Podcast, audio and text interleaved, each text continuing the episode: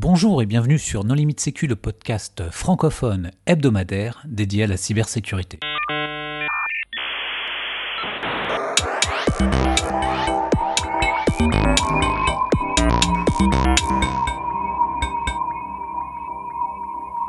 Alors aujourd'hui, nous allons interviewer Renaud de Raison. Bonjour Renaud. Bonjour. Pour discuter avec lui, les contributeurs No Limite Sécu sont Jean-Philippe Gaulier. Bonjour. Nicolas Ruff. Bonjour. Vladimir Collat. Bonjour. Hervé Schauer. Bonjour. Et moi-même, Johan Hulot. Alors, Renaud. Est-ce que tu veux bien te présenter? Non, ouais, mais justement, non. Qui es-tu? Euh, Parce que finalement, on va faire la, la présentation au cours de, de- de l'émission. Donc, Renaud, comment est-ce que tu t'es intéressé à la sécurité informatique? Euh, alors écoute, la sécurité informatique, je m'y suis intéressé quand j'ai découvert les systèmes euh, de type Unix. En fait, j'ai grandi, euh, moi j'ai grandi dans un monde euh, macOS euh, 7, qui était un monde euh, complètement multi-utilisateur, Euh, euh, complètement euh, simple utilisateur, donc euh, une machine, une personne. Et en fait, euh, avec la transition Mac, PowerPC, tout ça, enfin in- euh, Motorola vers PowerPC, euh, pour les anciens qui se souviennent, c'était une période très dure et puis les macOS c'était très lent. Et j'ai installé Unix. Et c'est là où j'ai découvert le concept multi-utilisateur et tout le potentiel de, euh, bah, du coup, de toutes les règles de sécurité qui vont avec, c'est-à-dire les permissions, etc. Et comme j'étais jeune à l'époque et que c'est une époque où euh, on est très intéressé par ces petits détails, euh, bah, j'ai passé pas mal de temps à, essayer de comprendre comment sécuriser un système dans le temps. Donc voilà, j'ai commencé comme ça. Et après, j'ai commencé à m'intéresser justement à la surface extérieure euh, des, des machines euh, Unix. Mais ça devait être des, des Slackware à l'époque, non? C'était quoi comme distrib? Ah, écoute, moi, ma première distrib, c'était un système qui s'appelait MK Linux. C'était un projet euh, cofondé, enfin, c'était un partenariat entre Apple et une université, université de Grenoble, je crois, qui en fait était un portage du micro, enfin du kernel Linux sur le micro-kernel Mac, MACH, euh, le tout fonctionnant sur PowerPC. Donc, euh, on était euh, quelques centaines d'utilisateurs. Et, après, j'ai évolué, je suis passé sur Red Hat quand je suis passé sur un système Intel. Alors pour nos auditeurs, Renaud de Raison, c'est peut-être un nom qui est pas très connu. Euh, Bon, les plus anciens euh, savent qui tu es, mais euh, tu es surtout connu parce que tu es l'auteur d'un logiciel. Est-ce que tu peux nous dire lequel et ce qu'il fait? Bien sûr, j'ai écrit un, logiciel qui s'appelle Nessus, qui est un logiciel qui audite les vulnérabilités dans un réseau. En fait, c'est un, logiciel qui va parcourir un réseau, qui va identifier toutes les machines, qui va identifier tous les problèmes de, configuration de ces machines, des correctifs de sécurité qui manquent, etc. J'ai fait ce programme quand j'étais en terminale. Euh, je l'ai sorti euh, en terminale, je l'ai publié sur une liste qui s'appelle Bugtrack. Je pensais qu'après avoir annoncé euh, ce logiciel qui à l'époque était open source sur cette mailing list, c'était fini et que je passerais à autre chose. Et maintenant, 22 ans après, bah, je travaille toujours dessus. Euh, et, et voilà. Mais qu'est-ce qui t'a donné envie d'écrire ce logiciel? Parce qu'il y avait déjà des choses qui existaient. Oui, alors en fait, Il y avait, il y avait Satan à l'époque. exactement. Il y avait quasiment que Satan. oui. Alors à l'époque, il y avait, il y avait deux logiciels commerciaux qui s'appelaient euh, Ballista et, et, euh, et ISS, et euh, Satan qui était le seul logiciel euh, gratuit. Je connaissais pas du tout euh, ce milieu. hein. En fait, moi, j'étais un. Ce qui m'intéressait avant tout, c'était la programmation et surtout la programmation réseau. Donc en fait, encore une fois, 17 ans, terminal, on apprend à programmer, euh, et du coup, c'était plus, euh, je cherchais un projet pour m'occuper. Je trouvais que cette idée d'énumérer les failles de sécurité à travers le réseau, euh, ce que faisait Nessus euh, 100% à l'époque, était, euh, ça, m'intéressait pour, euh, pour tout ça. J'ai installé Satan à l'époque. Je l'ai installé sur mon système MK Linux. Satan était un système, était un logiciel qui utilisait énormément de, de commandes locales Linux, euh, Unix pour fonctionner. Et en fait, euh, les trois quarts de ces commandes n'existaient pas sur ma, distribution Linux Donc, après une semaine à l'installer, compiler, etc., les commandes qui manquaient et voir le résultat, je me suis dit, ben, je vais, euh, je vais faire quelque chose de intégré, de facile à étendre avec un système de, de plugin et avec une interface graphique sympa à utiliser qui était due à mon, à mon expérience macOS précédente. Oui, alors là, ça semble naturel, mais en 97 ou 98, euh, le fait de construire dès le départ avec des plugins, c'était quand même une sacrée innovation. Ouais, alors en fait, il y a eu trois innovations euh, à mon goût qui ont fait que Nessus était populaire. La première, comme tu l'as mentionné Hervé, c'est euh, un système de plugins qui permettait d'étendre le, logiciel sans en changer, changer l'architecture. Donc, on a pu, très très rapidement, j'ai pu itérer et faire des versions enfin rajouter un, grand nombre de tests de sécurité. Pour information, la première version de Nessus avait 50 tests de sécurité, donc 50 plugins. Aujourd'hui, on en est à plus de 100 000. Donc euh, ça, ça, ça, évolue. La deuxième innovation, à mon avis à l'époque, c'est que c'était un logiciel open source qui avait une interface graphique, donc qui était relativement facile à utiliser. Et en fait, à l'époque, Unix et surtout la sécurité, c'était euh, ligne de commande euh, avec des, des, écrits en, en, mode Axor avec des dollars, etc. Donc, euh, donc ça, c'était, c'était, euh, c'était, c'était bien.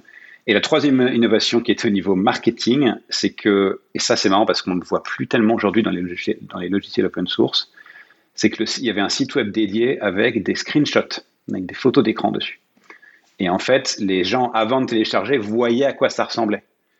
Et en fait, c'est tout bête, mais aujourd'hui, les, les, trois quarts des logiciels open source sur GitHub, c'est un README, on, voilà, on voit plus, on voit plus ça, donc on a un peu perdu ça. Et en fait, je pense que la combinaison des trois euh, a aidé à la, popularité du programme. Il y avait quand même des interfaces en cursus à l'époque, non? Je ne sais pas si Ethercap avait déjà été euh, publié, mais... J'avais regardé Cursis, mais, mais Cursis, moi c'était en GTK, donc c'était euh, UX Window, c'était des, icônes. c'était une véritable interface. Ouais, c'était pas fait avec des, caractères euh, du Cursis, c'était une véritable interface.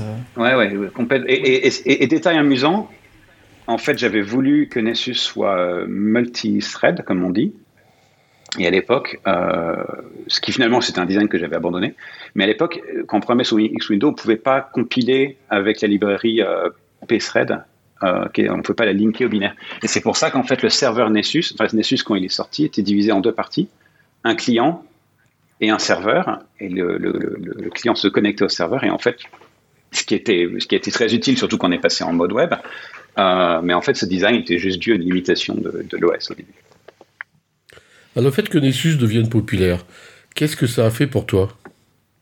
Euh, Écoute, ça a été marrant. Alors, tu sais, quand, Nessus est sorti, ce qui était intéressant, ce qui est marrant, euh, surtout quand tu as, quand as 17 ans, c'est que déjà, tu as une espèce de naïveté qui fait qu'un peu de popularité, tu as l'impression que c'est beaucoup de popularité. Donc, un exemple tout bête, quand j'ai enfin eu accès au log de download de, de Nessus, je vois qu'il euh, y a eu un download de euh, elysée.gouv.fr. Immédiatement, 17 ans, la réaction normale, c'est de dire on parle de moi en haut lieu. Donc, euh, donc ce genre de ce genre de naïveté, c'est pas mal parce que ça ça ça, ça, te fait continuer un peu dans la dans le mouvement. Et je pense que si j'avais eu des chiffres beaucoup plus, enfin, avec une, meilleure analytique, si tu veux, ça n'aurait pas été pareil. Ce que ça a fait, c'est que du coup, j'ai commencé, donc moi, donc euh, là, à ce moment-là, Nassus commençait à être populaire, je, commence des études en, école d'ingénieur. J'ai commencé à être invité dans beaucoup de, conférences de sécurité. Euh, donc, euh, bah, j'ai fait euh, l'OCIR en France, que, tu connais bien Hervé, et puis ensuite, pas mal de conférences aux États-Unis. conférence Sense, Sense m'avait invité, ensuite, les classiques, les Black Hat, RSA, etc. Et, euh, et donc, en fait, bah, très vite, euh, ce qui s'est passé, c'est que je me suis rendu compte que, en, plus, en tâche de fond de tout ça, pour les plus jeunes qui nous écoutent, c'était à l'époque ce qu'on appelait la dot-com, où en fait, n'importe quelle entreprise qui avait cinq lignes de code levait des, des, millions de dollars. Donc en fait, il y avait toute une espèce d'énergie euh, entre, ces, entre cet intérêt et tout ça qui fait que euh, la première conséquence, c'est que j'ai arrêté mes études. Donc, je suis un, un drop-out. Donc, euh, techniquement, je sais euh, à peine lire et écrire. Et, euh, en fait, j'ai créé une entreprise en France qui vendait du conseil autour de Nessus. Parce qu'à l'époque, open source, c'était la, l'open source était considéré comme le, futur de l'édition de logiciels. Encore une fois, pour les, pour les anciens qui se souviennent, le futur, c'est le support, c'est pas le logiciel. C'était comme ça. Et donc, donc j'ai créé une petite entreprise en France suite à ça. Je sais pas si tu te souviens, mais à l'époque, donc tu présentes euh, euh, Nessus euh, à l'OCIR, hein, donc c'est un, premier retour peut-être pour toi avec des vrais techos qui, viennent parler. C'est en décembre 98. Mais il y a un certain Hervé Schauer qui, pendant tes études, te dit Renaud, écoute, moi je pense que tu devrais terminer ton école d'ingénieur. c'est en 99 ça. Mm. Et, et, Hervé nous dit, pourtant Hervé de bons conseils régulièrement, Hervé nous dit non, mais j'ai donné d'autres bons conseils. De ne pas m'écouter. non, c'est vrai, c'est vrai. Je pense que je t'ai dit ça, Renaud. Que ouais, non, tu devrais quand même continuer tes études. Ah bah en France, mais je t'avouerai que le... ensuite j'ai émigré aux États-Unis parce que en France en, 2000, euh, ne pas avoir de diplôme euh, supérieur, c'était euh, c'était très limitant. Et, euh, et, donc, ouais, ouais, ça, ça, ça a été un. Enfin, je, et, je partage. Et tu sais, aujourd'hui, parfois, je, parle à des jeunes qui me demandent un peu, euh, qui ont des projets intéressants et tout ça, et moi, je, je les pousse pas du tout à, arrêter leurs études. Donc, euh, je suis passé entre les mailles du filet, entre guillemets, mais, euh, mais c'est pas forcément le parcours que je recommande. Donc, c'était un peu. Mais alors, c'est c'est à cause de ça que tu tu es parti euh, aux États-Unis ou c'est le départ aux États-Unis, c'est plus complexe? C'est toujours un faisceau de facteurs. Euh, un des faisceaux, donc, déjà en fait, le, fait de se dire bon, j'aurais plus de chance là-bas si j'ai pas de, de, diplôme, ça c'était un des facteurs. L'autre facteur, c'est que la réalité, autant en 2000 qu'aujourd'hui, c'est que en termes d'édition de logiciels, euh, c'est là-bas que ça se passe. Enfin, c'est ici pour moi, parce que je suis, là, je suis à New York. Euh, c'est ici que ça se passe. Tous les grands acteurs sont ici. Le marché est ici. C'est un marché qui est beaucoup plus mature euh, en termes de, de, de, demande de sécurité. donc, tant, les éditeurs que les clients sont ici. Donc, donc ça avait du sens de, venir. En 2005, il y a un pas important pour Nessus, puisque la version 3 de Nessus euh, ne sera plus GPL. Est-ce que tu peux revenir un petit peu sur ce fait marquant, euh, ce qui t'a poussé euh, ou ce qui a poussé ta société à, prendre cette décision? Moi, je me souviens, je t'en avais parlé à l'époque et je t'avais proposé une interview là-dessus et tu avais dit non, c'est pas vraiment un, fait important, mais avec le recul, quelle est ta vision et puis pourquoi vous l'aviez fait à l'époque? Oui, alors le un peu pour donner le contexte, quand Nessus a commencé à devenir populaire, il y a eu énormément de sociétés qui ont commencé à l'utiliser, qui en gros l'ont installé sur des serveurs, ont euh, collé une interface web dessus et tout à coup euh, sont devenus ce qui à l'époque s'appelait des euh, ASP, des Application Security Provider. Et en fait, ils offraient des scans à leurs clients. Enfin, ils facturaient des scans à leurs clients. Donc de fait, Nessus était un peu une machine à imprimer des billets pour eux. Et, en fait, strictement aucune de ces sociétés n'a jamais euh, tenté de me contacter pour euh, offrir euh, support, même des rapports de bugs, hein, tu vois, pour, donner un peu de. et en fait, quand j'ai créé ma société, ensuite, on n'a pas parlé de ça, peut-être qu'on en parlera plus tard, mais je suis allé aux États-Unis, j'ai cofondé une société qui s'appelle Tenable, dont le but était de vendre euh, une interface de gestion au-dessus de Nessus pour, pour, faire des audits euh, euh, de manière massive en entreprise. et en fait, on s'est retrouvé en compétition avec des entreprises qui faisaient la même chose, donc entre interface de, de, gestion de Nessus. Donc en fait, on se retrouvait de notre côté à faire le développement, un, de la sonde qui, qui, qui crée les données et deux, euh, le, développement de, de, gestion. Euh, on était en concurrence avec des entreprises qui ont levé des, dizaines de millions de dollars à l'époque. Et donc, en fait, de, de fait, on, nourrissait notre concurrence. Et du coup, on a fait une décision, j'ai pris une décision à l'époque qui était euh, très, très controversiale, qui a été de dire, ben, Nessus était open source, euh, sous, qui était, à l'époque était sous GPL, et en fait, en, étant donné que j'ai reçu aucune contribution d'auteur de, extérieur euh, au logiciel, euh, c'est mon droit de, de, fermer le code source. Et donc, à partir de la version 3, il est devenu euh, propriétaire. Effectivement, c'est ce que tu m'avais dit. Euh, cette dernière partie, euh, c'est euh, écoute, j'ai peut-être un ou deux contributeurs sur les plugins, mais ça s'arrête là. Mhm. donc, à partir de là, l'aspect open source ne sert que la concurrence, et du coup, je, le passe en propriétaire. Mhm. C'est toujours un problème. Encore aujourd'hui, il y a tout un tas de sondes qui sont juste constituées d'une agrégation de logiciels libres et avec lesquels des gens ont levé de l'argent et font, en font beaucoup derrière.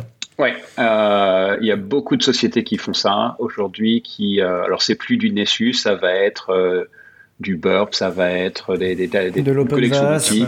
Ouais, ouais, ouais. Tout, ouais sur Icata. De... Sur, sur Icata, ouais. Beaucoup. du clavier. C'est une, resurge. Enfin, aujourd'hui, en fait, le, marché a évolué. Et, au niveau du marché, maintenant, la question, c'est plus vraiment euh, l'acquisition des données de sécurité, c'est plutôt qu'est-ce qu'on fait avec? Donc en fait, c'est aussi pour ça que tu vois cette évolution, c'est que les, acteurs en fait euh, euh, se focalisent plus sur le développement bah, du, du, traitement de big data, etc., plutôt que plutôt que l'intelligence du début de, de collectionner, collecter les bonnes données. Tu mentionnes euh, tout à l'heure la création de Tenable, Mhm. donc ta société aux US. Euh, première question, euh, que veut dire ce nom? D'où vient-il? Ça, c'est un sujet qui est toujours. alors, en fait, j'ai deux cofondateurs américains. Et, et en fait, donc, donc, on a cofondé la société tous les trois et ils avaient ce nom en tête déjà.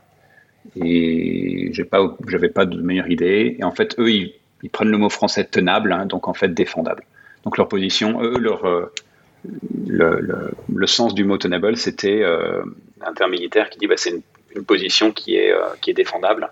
L'idée étant que on pense que euh, un réseau c'est pas inévitable, inéluctable qu'un réseau soit, soit piraté. Le fait d'avoir confondu avec des Américains, que, que, que, comment ça s'est passé? Parce que c'est quand même le, le truc clé. Mm -hmm. hein, je pense que tout, tout Français euh, technique euh, doit s'associer avec des, des Américains euh, qui vont euh, être en mesure de faire la partie management, marketing, commercial. Ouais. D'ailleurs, est-ce que c'était plutôt des, des, techniciens ou des commerciaux? Quel profil ils avaient? Alors, mes cofondateurs, il y en a un qui était pur euh, BizDev, donc euh, Jack, qui était pur euh, tout ce qui était euh, budget, etc., tout ce qui était opération, on va dire. Et euh, Ron était, euh, il a une fibre, il a un peu les pattes de chaque côté. Donc moi, j'étais très technique.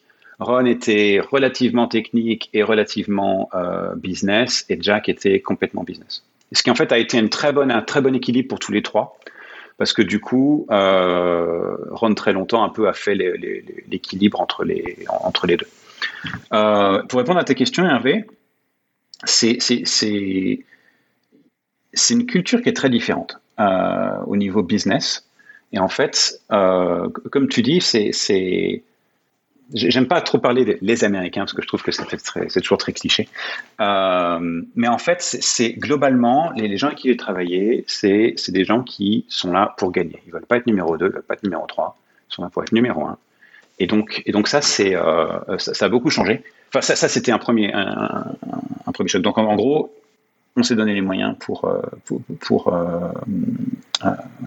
pour être là où on est aujourd'hui.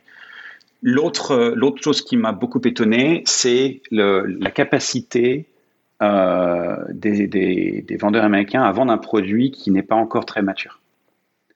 Ils réussissent en fait à transformer le client en partenaire.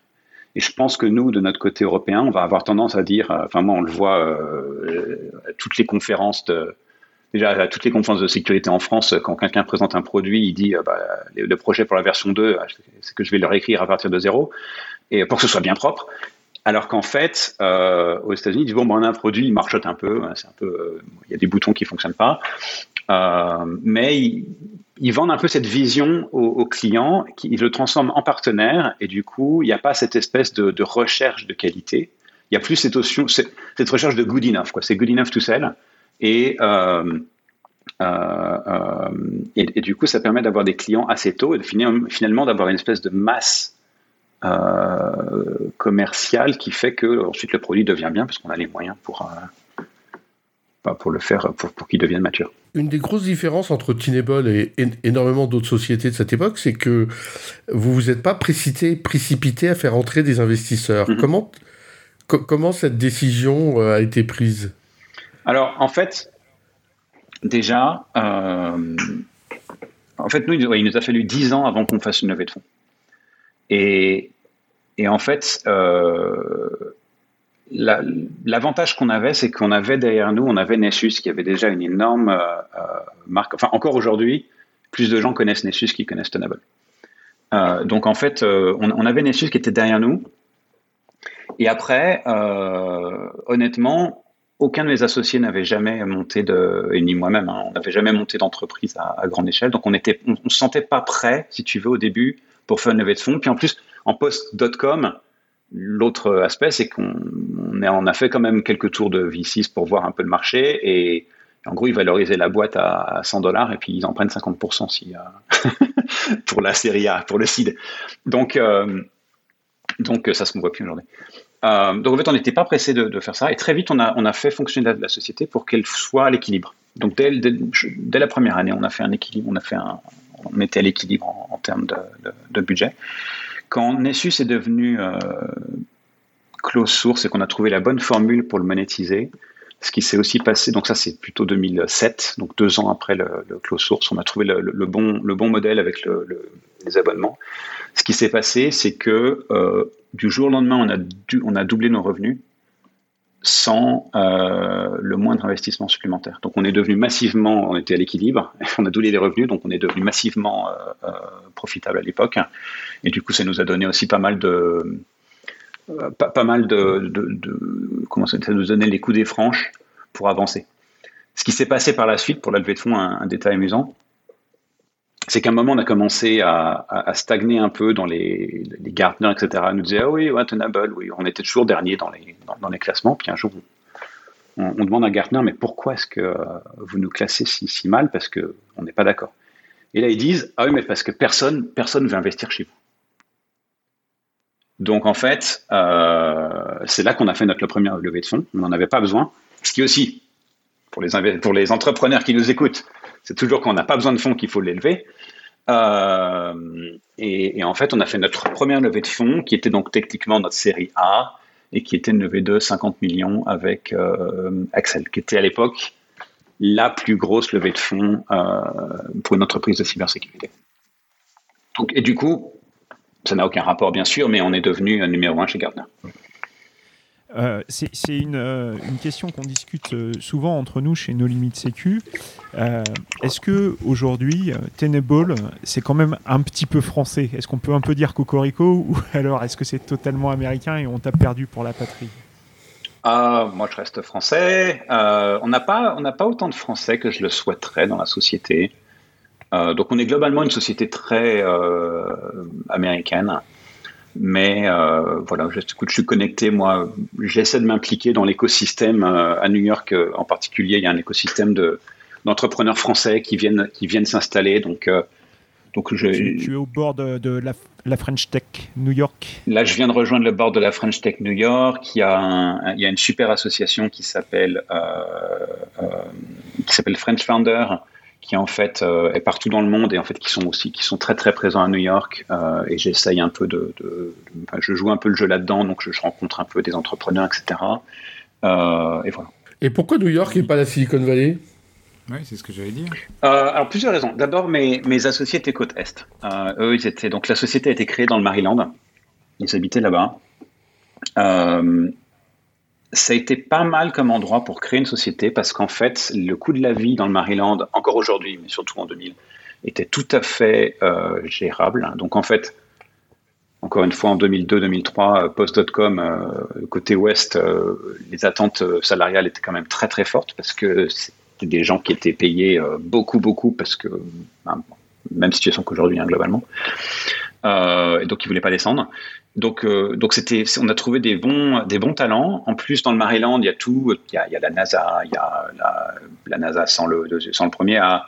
Il y a euh, pas mal d'agences gouvernementales. Donc, en fait, il y a pas mal de, il y a pas mal de, connaissances euh, techniques, enfin de talents techniques. Donc, c'était un bon endroit pour commencer. Donc, moi, j'ai vécu dans le Maryland pendant 4 ans. Étant attaché à la France, c'est la côte est, c'est à 6 heures. Et euh, alors que c'est à 6 heures de vol, la côte ouest c'est plutôt 9 heures euh, au retour et puis 12 heures surtout euh, à l'aller. Donc c'est quand même beaucoup plus long d'aller de, Paris à la côte ouest. Et, et l'avantage aussi maintenant que je suis à New York, c'est que New York hors Covid, si jamais on y revient, c'est à partir de 4 heures de l'après-midi, c'est un vol toutes les heures pour aller à Paris. De 4 heures à minuit, toutes les heures, il y a un vol. Donc en fait, c'est assez rassurant aussi de savoir bon ben voilà s'il y a un problème euh, si ma famille a un problème en France quoi que ce soit je peux littéralement sauter dans un taxi et, euh, euh, et prendre mon billet d'avion euh, pendant que pendant la route vers l'aéroport. Il y a pas mal maintenant de, de, de start-up hein, côté côté est. C'est surtout à New York. C'est plutôt finance etc non? C'est plutôt fintech écoute ça l'a été ça l'a été. Euh, alors très longtemps, c'était d'abord c'était que de la finance, euh, c'est même pas startup. Et en fait, ce qui s'est passé, c'est que euh, Google est arrivé à New York. Et Google, ils ont créé un bureau au début qui était censé être que marketing. Et en fait, à leur grande surprise, il y a des ingés qui ont commencé à y aller. Et tout à coup, il y a un écosystème qui s'est créé. Donc maintenant, il y a des, gros bureaux Google, Facebook, Salesforce. Et euh, et du coup, euh, ça a créé tout un écosystème de gens qui ont bah, des, des, anciens de Google, qui ont fondé leur startup. Donc maintenant, tu as, as, un peu tout. Tu as de la cybersécurité, tu as, euh, as, de la finance, enfin, tu as un peu de fintech, tu as, euh, as, du marketing, tu as, as, pas mal de choses. Est-ce qu'il y a de l'espoir pour les startups euh, françaises en dehors des États-Unis? Pour les startups françaises dans la, dans la, en, dans la cybersécurité Puisqu'en fait, là, euh, la conclusion, j'ai l'impression que c'est euh, pour vraiment euh, réussir, il faut, il faut partir aux États-Unis. Et est-ce qu'il y a de l'espoir en, en, France, voire en Europe? En Oui, alors. Oui, complètement. tu sais, en fait, le, le, il faut trouver le bon équilibre entre. Il faut, faut, savoir ce que tu mets de chaque côté. mais je vois, je vois, pas beaucoup, je, vois beaucoup d'entreprises qui viennent ici et, et qui fonctionnent bien tu regardes des boîtes comme Content Square euh, qui, font de, ils sont plus dans le, tracking, enfin dans le marketing, même dans la performance, et, ils cartonnent et ils ont une grosse présence en France, grosse présence aux États-Unis. Je dirais, si quelqu'un m'a demandé aujourd'hui, bah tiens, j'envisage de m'installer euh, aux États-Unis, ma recommandation c'est un de garder toute l'équipe euh, d'ingénierie en France le plus longtemps possible parce qu'on a des vrais talents. C'est des salaires qui sont euh, moins stratosphériques et en plus, euh, c'est globalement des ingénieurs qui euh, qui font avec ce qu'on leur donne. Alors que je trouve que les, il y a beaucoup d'ingénieurs avec qui j'ai travaillé, c'est euh, ah bah tiens, faut modifier cinq lignes de code. Alors attends, il faut que je mette toute une infrastructure AWS d'abord. Donc j'en ai pour 150, j'en ai pour 150 000 dollars d'investissement d'infrastructure avant de commencer euh, vraiment mon truc. Donc je trouve qu'on a un bon équilibre culturellement euh, là-dessus. Après aux États-Unis, effectivement, je te dis le, en cybersécurité en particulier, c'est un marché ici qui est beaucoup plus mature, euh, qui a des vrais budgets, qui a des vraies attentes à, grande échelle et qui et, qui se donne les moyens d'investir. Donc donc globalement, voilà, faut, tu peux commencer avec toute une équipe de vente. Euh, tout ce qui est marketing, encore, ça, je trouve qu'on sait mieux le faire ici aux États-Unis, surtout le marketing logiciel. Et après, quand la boîte commence à vraiment monter en charge, euh, tout ce qui est programme management et tout aussi, c'est des talents qui manquent encore en France. Tu, tu, parles de maturité euh, des États-Unis. Euh, il me semble qu'il y a eu une loi euh, demandant que l'administration américaine fasse un rapport mensuel sur leur vulnérabilité Mhm. et le fasse remonter. finalement, ça, ça a été une mine d'or pour vous, puisque vous étiez la réponse totalement adéquate à, à cette problématique. Est-ce que ça a eu un impact pour vous? Écoute, on est présent dans 13 des 14 agences fédérales. Euh, donc, euh, on a, un, business fédéral qui est, euh, Enfin, on, est, a très très bien pénétré le marché fédéral. Le, le département de la défense a standardisé sur notre solution. Donc en gros, et en fait, ce qui est intéressant, c'est que non seulement le département de la défense a standardisé sur notre solution, mais en fait, il y a beaucoup de militaires du coup qui sont exposés à notre à nos logiciels et en fait, quand ces militaires vont dans le privé, ils pensent tenable dès qu'ils passent, dès qu'ils pensent à la gestion de vulnérabilité, parce qu'ils ont la, ils ont la formation. Tu as prononcé euh, tout à l'heure le mot cyber. Euh, alors, on, est tous, tous aujourd'hui des dinosaures autour de ce micro. Ça fait plus de 20 ans qu'on bosse euh, dans ce milieu. Est-ce qu'en 20 ans, tu as vu des choses qui, qui t'énervaient et qui t'agacent encore? Écoute, outre le. Est-ce que c'est des choses qui m'énervent? Euh, Outre le terme, l'usage du terme cyber, auquel finalement euh, j'ai fini par tomber dedans, hein, mais euh, non, ce, qui, ce qui me, ce qui m'énerve encore aujourd'hui, c'est qu'il y a énormément de, de dans, notre milieu de, sécurité informatique, il y a encore beaucoup d'entreprises qui vendent de la promesse, et, mais, mais c'est pas suivi dans, les, dans leurs produits. Et, en fait, ça a créé quand même certaines euh, distorsions du marché où ils vendent des. Le, marketing, on va dire, a un impact qui est quand même très fort. Et c'est pas du simple au double, c'est du simple au, décuple, ou même au centuple. Donc on voit des entreprises qui lèvent énormément de fonds, euh, ils, ont, zéro propriété intellectuelle. Et, euh, en fait, c'est, ils ont juste une idée qui sur le papier est bien, hein, mais enfin voilà. Les idées c'est pas cher. Hein. Un vaccin pour le Covid, ça c'est enfin, une bonne idée. Mais ensuite, la, la difficulté, c'est un peu de le, de le, transformer en réalité. Et, euh, et donc ça, c'est ce qui m'énerve un peu en ce moment. Et du coup, ça crée quand même des attentes euh, assez délirantes de la part tant des investisseurs que, euh, que, que, de ces entreprises et du marché. Si tu avais la possibilité de refaire des choses différemment, qu'est-ce que tu, qu'est-ce que tu modifierais? Écoute, euh, il y a une chose que j'aurais bien voulu, que j'aurais dû, enfin que, que, j'aurais fait différemment, qui est, qui, est, qui est, très, alors pour le coup c'est très euh, New Age, California, etc. C'est que les entreprises américaines sur la côte ouest, quand elles se créent, la première chose qu'elles font, c'est qu'elles font un gros, euh, elles font un grand séminaire avec tout le monde, et puis elles ils s'assiedent tous en tailleur, et disent bon, quelles sont nos valeurs? C'est quoi, en quoi on croit? C'est quoi notre mission sur Terre? Et en fait, c'est très très euh, quand, on voit ça, surtout du côté européen, je trouve qu'on trouve ça un peu euh, c'est un peu too much. C'est, un peu ridicule. Mais en fait, ça permet de créer des valeurs pour l'entreprise qui sont utilisées comme, code de conduite ensuite pour tout. Et en fait, du coup, ça, crée cette espèce de colonne vertébrale culturelle dans l'entreprise qui en fait a des, a des euh, peut avoir des, une très très bonne influence un, exemple très connu, c'est euh, un exemple très très connu, c'est euh, Amazon qui a ses 14 euh, principes, 14 valeurs qui en fait codent complètement le fonctionnement au, sein de, l'entreprise, hein, avec des valeurs du style toutes les toutes les décisions passées sont les bonnes, tu vois. Et, en fait, c'est une vraie valeur. Et qu'est-ce que ça veut dire? Ça veut dire bon, on est arrivé là. Donc, il y a quelque chose qui a marché. Ça ne veut pas dire qu'on ne peut pas changer dans le futur, mais nouveaux ingénieurs, passez pas votre temps à critiquer les designs et décisions passées. Euh, avancez, venez avec des solutions, pas des, pas des problèmes. Quoi. Et en fait, ça, on l'a pas fait. Du coup, on a une, on a une bonne culture. Euh, on a une bonne culture euh, au sein de l'entreprise, au niveau humain, mais et puis maintenant on a rajouté des valeurs. Mais pendant un moment, ça a été un peu, ça a été des valeurs tribales. Et en fait, quand c'est tribal, donc c'est quand c'est un peu une transition de valeur tribale, ce qui se passe, c'est que bah, il y a une bonne culture, mais on ne peut pas vraiment la, codifier, et, du coup, c'est dur de s'appuyer dessus. Alors justement, quelles sont ces valeurs? Alors nous, au niveau entreprise globale, les valeurs, euh, ça va être, euh, alors c'est toujours un peu bateau, hein, c'est euh, what we do matters. Donc en gros, c'est ce qu'on fait, ça a un impact parce qu'on aide les entreprises à, se sécuriser, on protège, on aide, on aide tous nos clients à se protéger.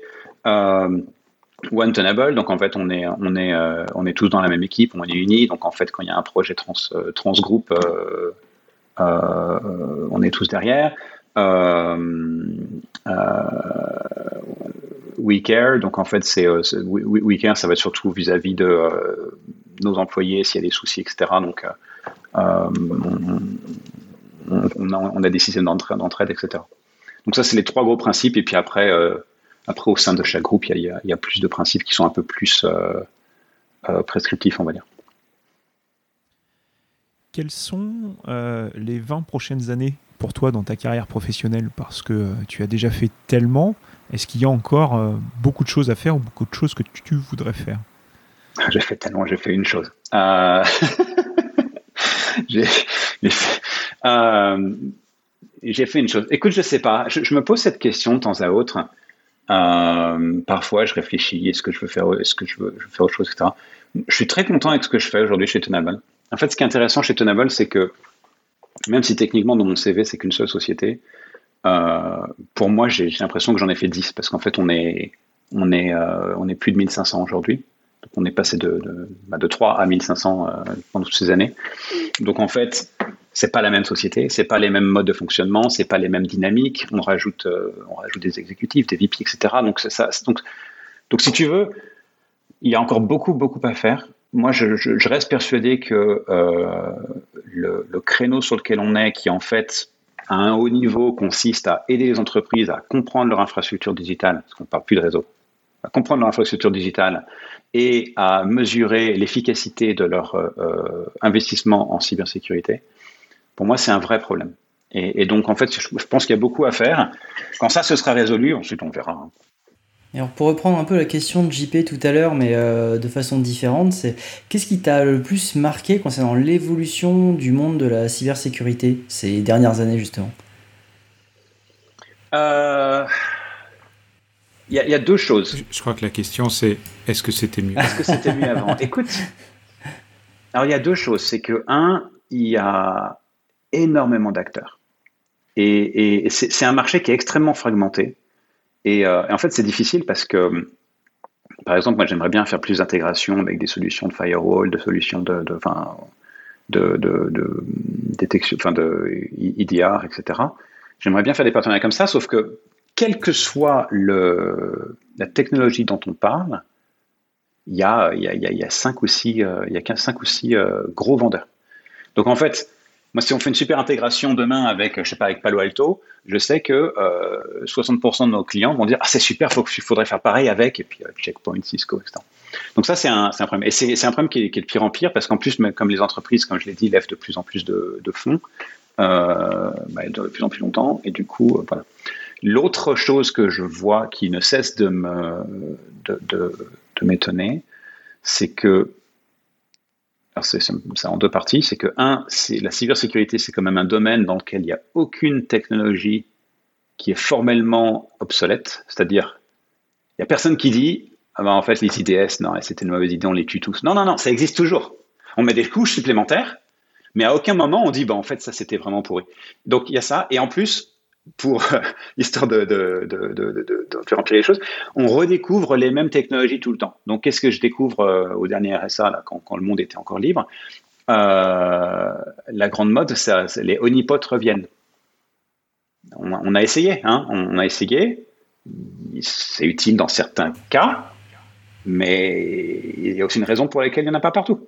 Et en fait, on, oublie et on réinvente, et ça, c'est ça, c'est c'est ce que c'est. Entièrement d'accord.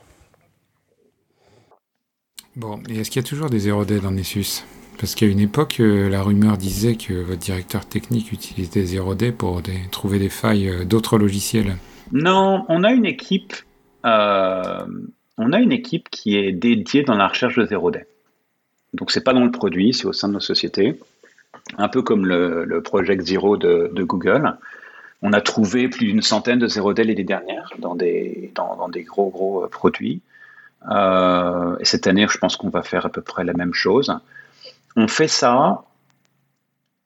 Je dirais que, en fait, c'est une histoire assez intéressante parce qu'on a commencé cette équipe parce qu'en fait, on trouvait des zéro day par hasard.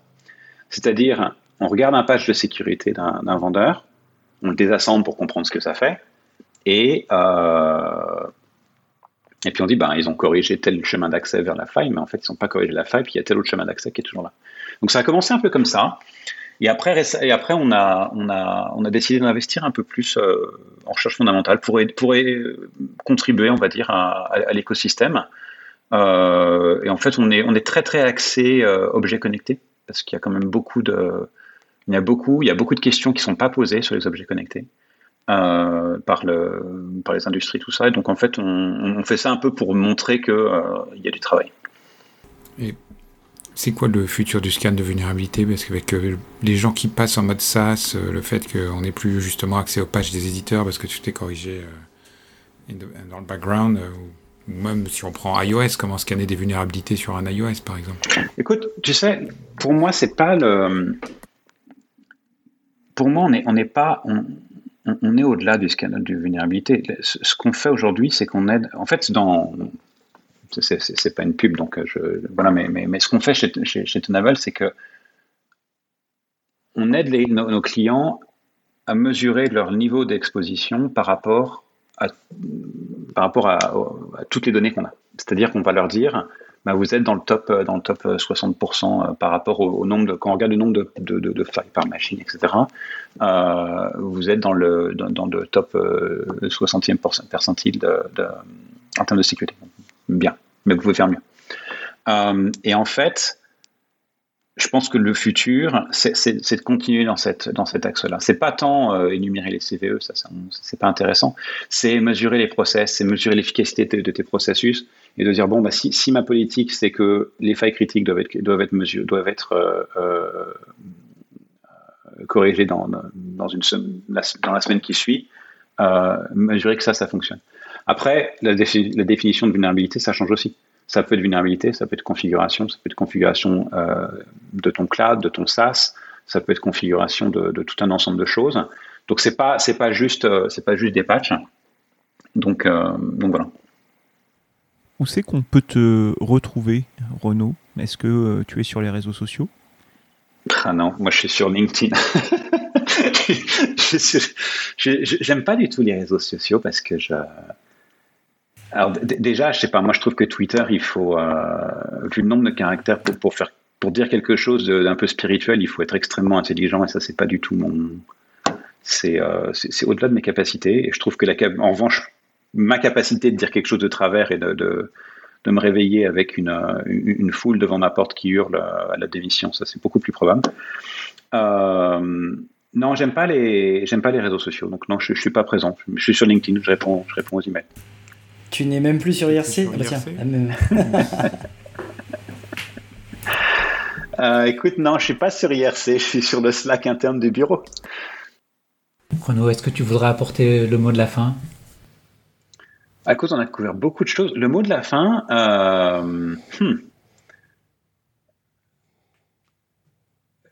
euh, c'est le moment de, dire un truc inspirant du genre euh, croyez en vos rêves. Ouais, c'est ça. non, écoute, le, le, mot de la fin, c'est que je, pense que le monde de la cybersécurité est un monde en, encore en grande, en grande transformation et que euh, je pense qu'il y a encore beaucoup d'opportunités de, changement. Et donc, euh, qui que ce soit qui veuille se lancer dans ce domaine euh, devrait le faire.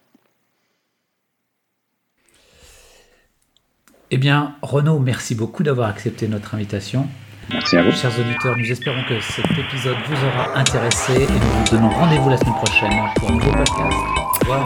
Bravo, Renaud. Au revoir.